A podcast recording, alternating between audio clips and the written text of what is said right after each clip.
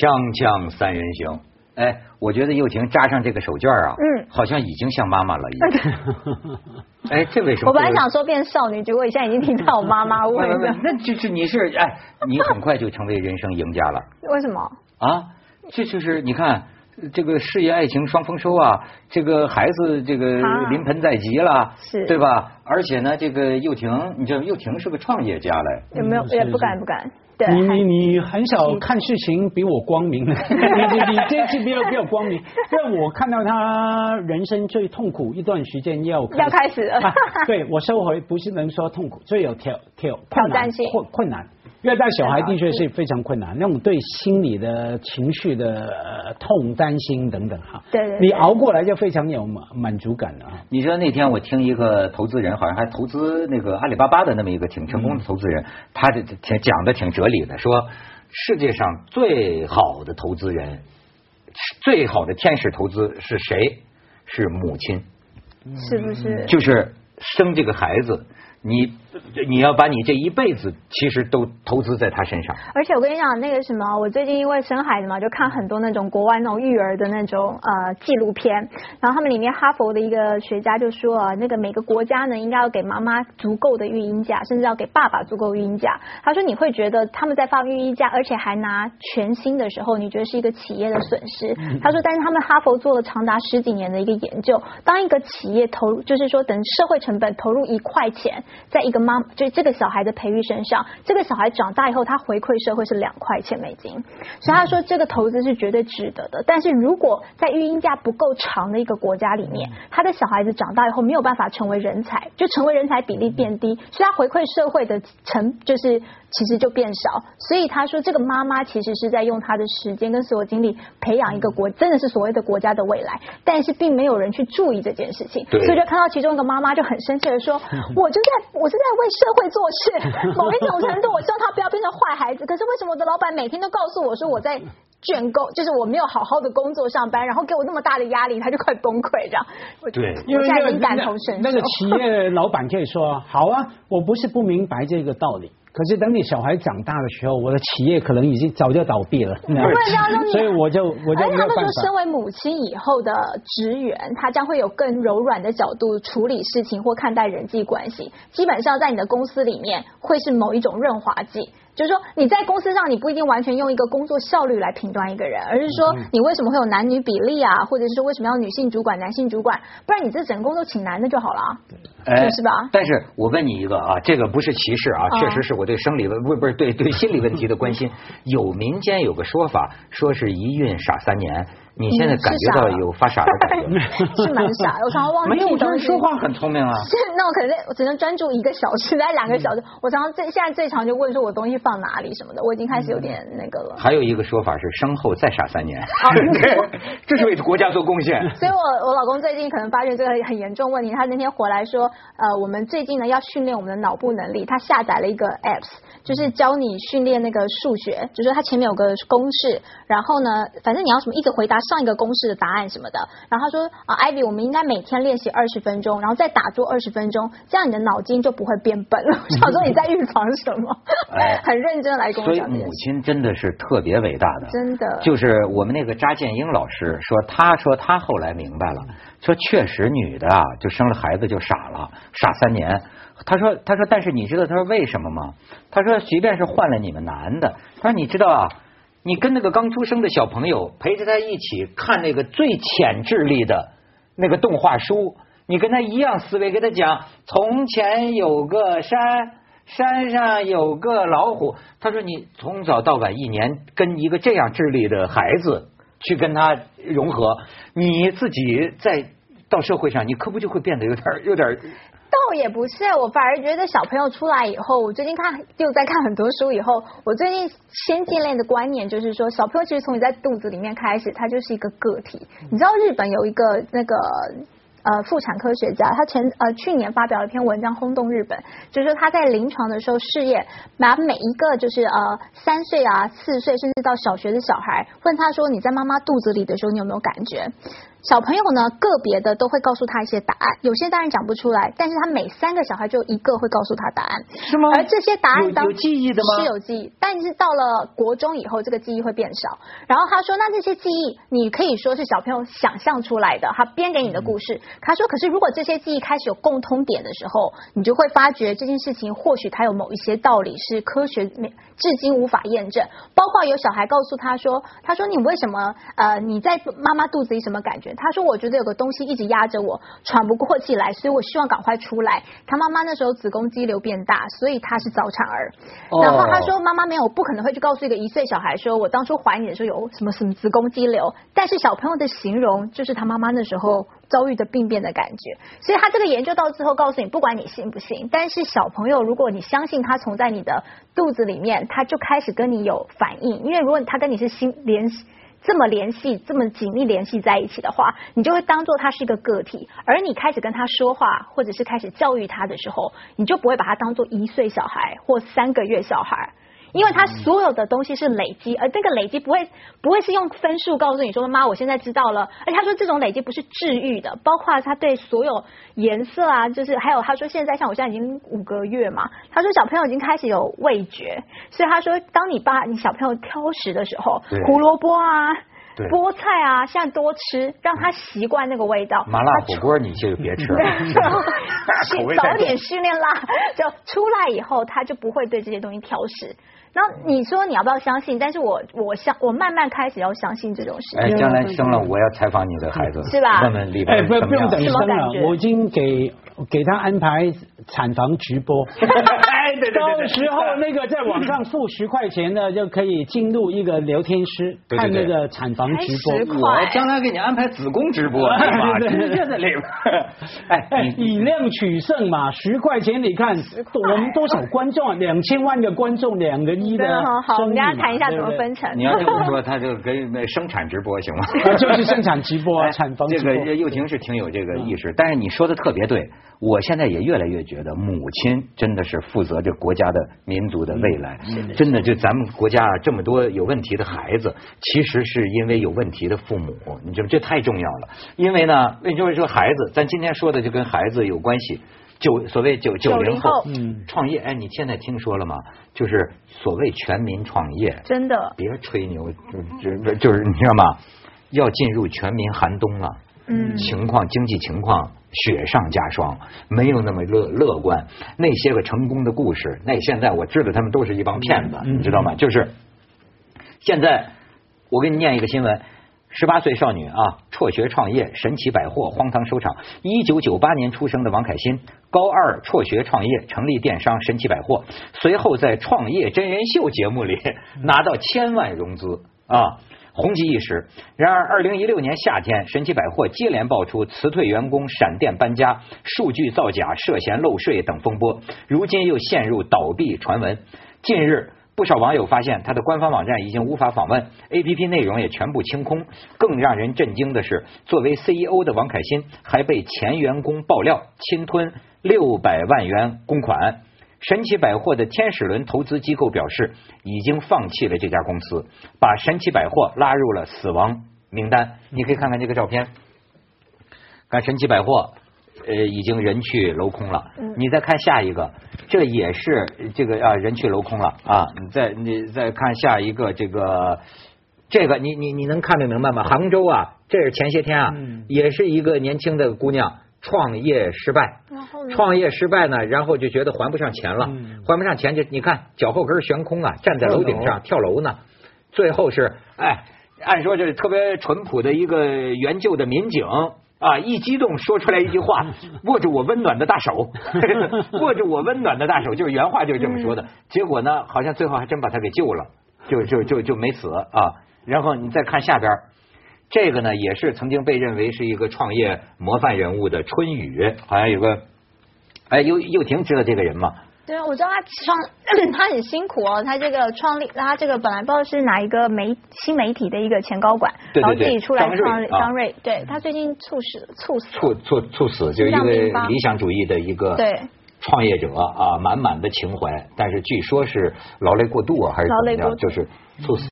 所以说这个打创业工也很也很多人去去呃就猝死呃猝猝死啊，所以很难说，因为他创业，但是打工死的人更多。但我觉得现在互联网加这个口号下，太多人把创业想的过于美好。对就说你创业，你要先，你都不知道你要忍受孤独的一段时间有多长。就是这个 CEO 的 title 听起来很好听，出去好像每个人把你当老板，但是你在这个。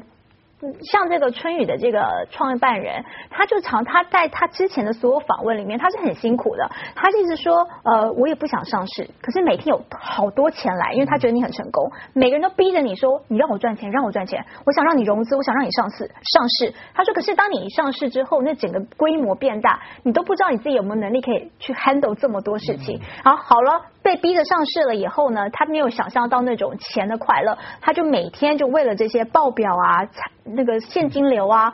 他说他很辛苦，他老婆就很难过嘛，说我嫁给你的时候没钱没房，你走的时候我们还是没钱没房，因为我们还在创业的过程当中，什么时候还有个结果都还没呢，但是你就已经先把你的健康赌上去了。然后那天还有人说，创业前你先想五个，呃，家庭你要是健康一点，公司做大，要呃跟家人在一起，跟朋友在一起，还是要有自己的空间。你如果只能五选二，你要选哪两个？就是大家发觉，哎，我不是创业的时候我五个都要吗？因为我有自己的时间呐、我可以跟家人相处，我可以跟朋友喝酒，然后我还可以赚大钱。就你发觉你其实是五选二或十选二，你都不知道你要牺牲什么啊。你说的好，锵锵三人行，广告之后见。家辉，你觉得香港人对创业这个词儿热不热衷？香港呃的热热衷了，比如说是呃更愿意让孩子去做一个大公司的呃呃高薪工作，还是去创业？那当然有了互联网这种种种的传说，还有期待比以前多哈。可是到今天，我听最多的还是跟我小时候的一样，都是期待你考公务员。嗯香港当公务员最舒服的嘛，基本上现在工作固定时间，薪水很高，长期终身聘用哈。到现在我的学生啊，都说爸妈的时候，整天问为什么你不考公务员啊？嗯想不到到今天都都这样。当然，很多学生选择创业，我好多学生啊，他们现在参报名拿奖学金，参加什么活动，几乎都会写上说什么，我是网店的主人，开了网店。好像要表示什么？表示他有经营网店的经验，还有 knowledge。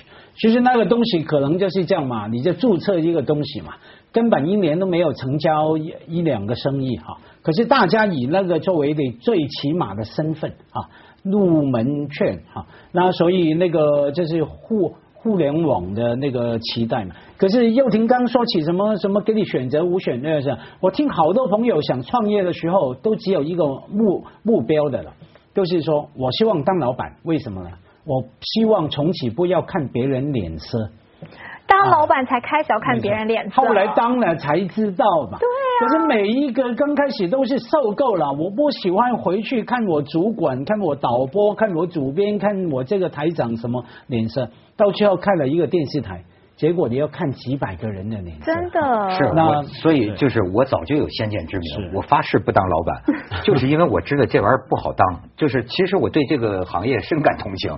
嗯 就是你看他这些创业的啊，所有我认识的创业的人，他们发朋友圈，你知道吗？出现频率最高的一个词就焦虑。焦虑，哪怕很成功的人呢，哪怕很成功的，就是说融资融了几十个亿的，融的越多越焦虑。真的就是投资机构的代表、你的客户、你的员工、你的合伙人，哎呦这个不是说光看脸色的问题啊，你这个钱，哎。咱这个老说，现在我就发现这个中国人这种这个二，就是说咱们这种价值观呐，说他融了二十个亿，你觉得他好像大家觉得他是福星，对吧？你怎么不知道他们是坐在火山口上了呢？真的都是这样，而且你。当你越融资越多，你就发觉你有更多的搭档进来，你就没有办法开始只做你想做的事情。你要配合每一个人的利益，那你的公司可能跟你当初想要设立的目标已经完完全全不一样了。而且你像就说我就说这个王凯欣这个十八岁的这个孩子对吧？你知道他出事儿啊，是据说是因为接受了一个时尚杂志的专访出的事儿，本来没事儿，穿着专访这孩子呢。戴着紫蓝色的假发，大牌服装加身。是吧？看上去犹如偶像剧里的女主角是吧？然后正是这篇报道把她卷入负面舆论的暴风眼，因为我觉得这报道也挺损的。因为报道中说，王凯欣身边有三个助理，天天住五星级酒店，对员工飞扬跋扈。更严重的是，他被爆料撒谎成性，交易数据造假，货源基本都来自于阿里巴巴，商业模式毫无技术含量，句句令人咋舌。这是。对对对，没有创业其实没有很难呐，在互联网年代，你首页其实最难嘛，每个人都知道，而且每个人做那个天使基金的人都知道，统计学上面一百个新创的企业，好像真的能够维持下来，维持还不表示它非常成功啊，就是不死掉，一百个里面好像只有十二到十三个不会死掉。换言之，其他八十多个都死掉。我觉得我们不是说他失败就不对，就是说本来年轻人创业，他本来就没有一次就成功道理。我觉得这也不应该是常态。所以呢，他失败是可以给予空间。我也相信那些天使投资人也没有认为我今天十万投下去，我马上要二十万的回报。但是重点是他是怎么失败的？只是我们现在看到的例子，他就是讲王凯是我没有碰过他本人，但是我碰过在这个文章当中其中一个类似跟他一样九零后出来。自己先变网红，把自己先弄成名人，然后呢就开始投资很多东西，现在也是销声无踪的一个女孩子。我跟她做过一个论坛访问，哎，她是嘉宾，我只是主持人。她是以成功的例子把她邀到我的论，邀到这个论坛来。好，那前一天大家要对稿子啊，我就先我到了以后，我说我好了，我可以准备好了来跟她来对稿子。她是个九零后，然后呢，这位小姐大排到迟到了一个小时。她在房间里面，她说我要化好妆才出来。我说我们在蕊稿，我们还没有上台呢。这 个你可以先蕊完稿，大家所有人都搞定了以后，然后您就好好化妆，而且是前一天晚上。然后他就先化好妆，然后大浓妆来到我的房间来，然后跟大家蕊稿子的时候，他说行，我什么都能讲，你要我讲什么都行。我想唬，你要我唬什么唬？对不起，台湾叫唬烂，就是说你要我忽悠什么？哦，忽悠。对，他说我知道你们想要什么，他就是这样状态。我知道你们想要让大家听什么，听什么个道理，我都能讲。我说小姐，我不是要听大让你忽悠，我要您讲你心里话，你真实的创业经验，因为今天来的人真的会听进去。他说没有啊，不就是忽悠吗？从头到尾就跟我讲说，我就是配合市场，你们想让我讲什么我就讲什么，不用担心，就一直要告诉主持人说，你不用担心那个场面不热，你不用跟我对了，因为我就告诉你我知道。然后隔天我就觉得这个。太可怕了！下面的小孩到底听了什么？还有这个女孩子怎么才九零后？你才创业几年了？两年吧，那时候两三年，你就已经有这个态度了。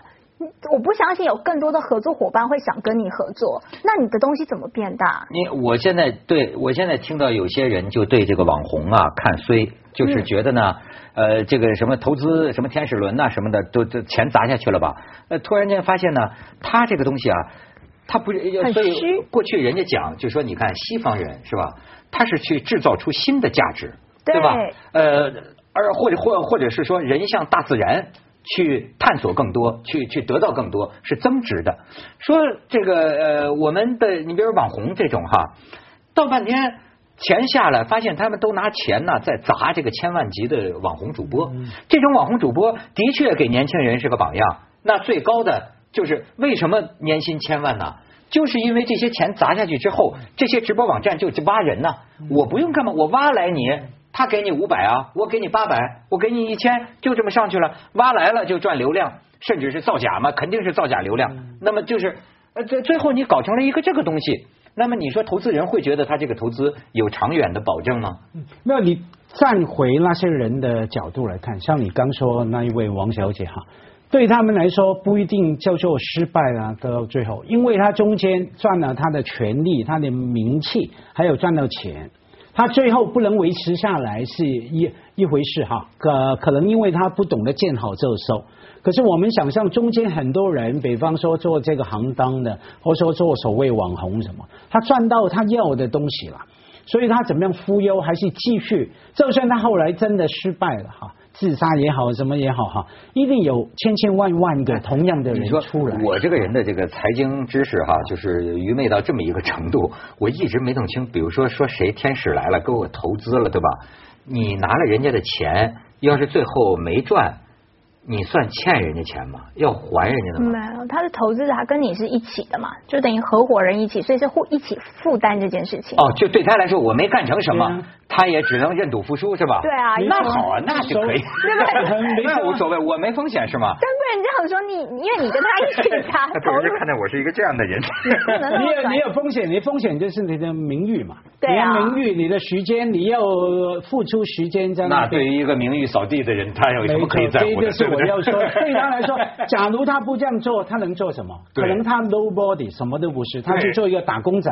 对所以他所以我一定不应该把这种人定义为所谓的创业者，这个这不是我们当初鼓励年轻人创业的目的。他不求你短暂两三年的一个火火花，他应该是就像文浩说的，它是一个价值观的建立，而那个建立需要时间的累积。所有的风投也应该要培养你的投资，你投资的企业有这样子的一个概念。这个我都能理解。我现在发现年轻人唯一的特点就是着急，他就是他老想着急嘛，他老想快点达到这他的目的嘛。我我觉得这是胜利者的语言呐、我们现在讲那么好听的什么呃长远的价值、企业的经营理念，还有双赢，都是我们看到极少数被淘汰掉，剩下来的长远的十年、二十年、三十年，李嘉诚、马云这个那个哈的胜利者的语言。当初回到他们的年轻的时代，可能李嘉诚比谁都焦急。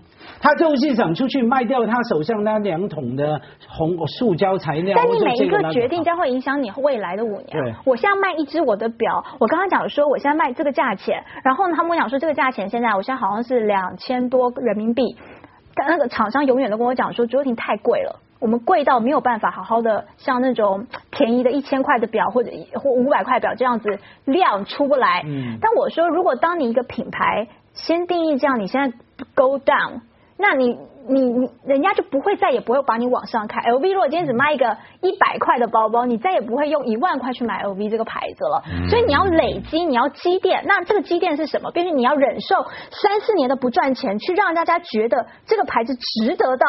我可以存三四年前买一个 LV 包包，那我就会相信它值得这个价钱。没错，我走的就是这个路线，就像我的这个广告价格，长期的有价无市，一直高悬在。锵锵三人行，广告之后见。其实呢，就是不负责任的人还不不见得是多数的，更可怜的是负责任的人。你知道，就是人最怕呀，身不由己。哎，那么多钱压身。你你就是真到你就像这个有的为什么就不不行了？像幼婷刚，我觉得幼婷刚才讲的一个选择，要不说当妈妈了，考虑问题，哎，真的就平衡。我见我就我觉得女人一生孩子一变，真的就是比如说本来一个野心勃勃的女性，你看她一当了母亲，她马上对方方面面人生的见解啊变得平衡。我说的平衡，你觉得很有意思的，就是说，哎。那天我看伍迪·艾伦写的这个一个一个访问啊，嗯哎，我觉得我跟他挺像，但是我没有人家的才能啊，我也有有骑了人家的毛病，就是说，我觉得我就是个这样的人，就很早以前我就明白，实际上我能做的比现在成功的多，嗯。呃，也许我能发财啊、我能成为行业翘楚，呃呃，办法也非常简单，只要把自己的一生全搭进去，真的没有不可以的，就是而且我完全可以进入那种状态，我曾经进入那种状态，最后我是觉得了无生趣，你知道吗？就是。我已经是几天几夜不睡觉，把我全部的时间和精力，我也不谈恋爱，我不要什么，嗯我全放在这个工作本身。我知道我这样干下去，五年、十年嗯必有大成。对眼睛看得见。但是呢，你看伍迪·艾伦就是说，他说你看我为什么也成不了什么大导演，但是也还不差。他说我呢会认真的拍我的电影，可是呢我得每天晚上回家吃晚饭，我得每个周末能让我到我那个酒吧吹那个萨克斯风，哎，能晚上开电看电视，我要看橄榄球赛。他说我更愿意这样来安排，就像你说的这五个选项，这样来安排我的人生，就是说，其实人是有选择的。是你要想当人中龙凤吗？那么你先得下得了地狱。但是你可以选择，我不要下地狱，我在地面上就好了。这个等于是选择是一组的一个关键词，另外一个是代价。你选了什么都要付代价，付代价。你不要以为我选了什么我就不不付代价。像伍迪·艾伦说，他获得的选了他吹爵士乐哈，他看球赛，他代价就是这样嘛，他的融资的能力比不上他同年纪的 Martin Scorsese 啊，是等等等等，那你要代价。可是那个呃，到最后啊，我还是觉得这些都是胜利者的语言呐、就算你把一辈子放进去一个事情，当然相对于你不把全部时间放进去哈、当然会获得好一点点，可是不表示一定成功。就像那个叶婷你的刚说做做表的是 business business model 啊，那个商业模型能不能做出来，判断的问题。他说的也对，也是饱汉不知饿汉饥，你往往容易事后诸葛亮。更多的人搭进去了自己一辈子，就大家血本先知道。这个，再去做这件事情。你要先知道最坏的结果，但现在很多是我只看最好的结果，然后。